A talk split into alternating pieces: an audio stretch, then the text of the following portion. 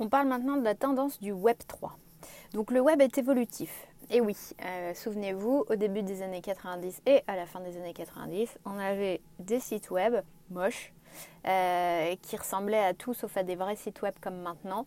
Et euh, ça, c'était le web 1. Aujourd'hui, on est au web 3. Et celui-ci, il vous promet de vous en mettre plein les mirettes. Donc petit brief sur l'histoire du web. Donc le web a plusieurs vies. Euh, le web statique, donc qui était le web 1, c'était des pages web codées simplement en langage HTML qui étaient là pour euh, délivrer une information euh, de manière statique à un visiteur qui arrivait sur ce site web, rappelez-vous, grâce à des annuaires, donc AltaVista, voilà, Lycos, etc. Puis il y a eu le Web 2, donc Salvateur.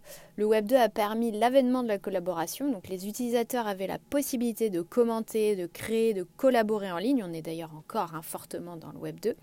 Euh, ce qui a eu pour résultat de déplacer la création de valeur. Et donc c'est ce qu'on a appelé le Web social.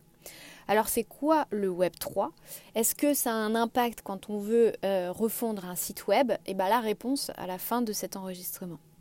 Si on se penche se penche sur la définition du Web 3, on s'aperçoit qu'en fait, il y a autant de définitions que d'auteurs. C'est un peu comme l'intelligence artificielle.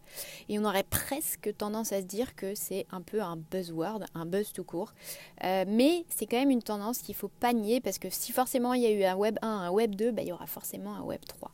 Donc tout le monde se met d'accord pour dire que le Web 3, c'est un web décentralisé où les machines, donc les logiciels, les applications, les plateformes, les sites web, comprennent les intentions des utilisateurs et personnalisent leur navigation en fonction de ça. Bien sûr, ce, Web 3 s'articule autour de la blockchain, donc la chaîne de blocs, et l'idée d'un jeton numérique euh, NFT euh, qui dit que toute personne qui possède un jeton possède un pouvoir, une influence sur ce web décentralisé. Je vous renvoie à tous les supports rédigés sur les tendances blockchain, NFT, métaverse. Les enjeux du Web 3. Donc pour vous, en fait, il ne va pas y en avoir euh, beaucoup. Euh, c'est en fait une forme de philosophie. Euh, c'est de dire, bah voilà, l'utilisateur n'est plus victime euh, de la donnée qu'il produit et dont il se fait usurper l'usage. La donnée n'est plus la monnaie d'échange et l'usage du web, le pouvoir de l'usage du web revient à l'utilisateur qui peut le financer grâce à la crypto-monnaie et à la blockchain en investissant dedans.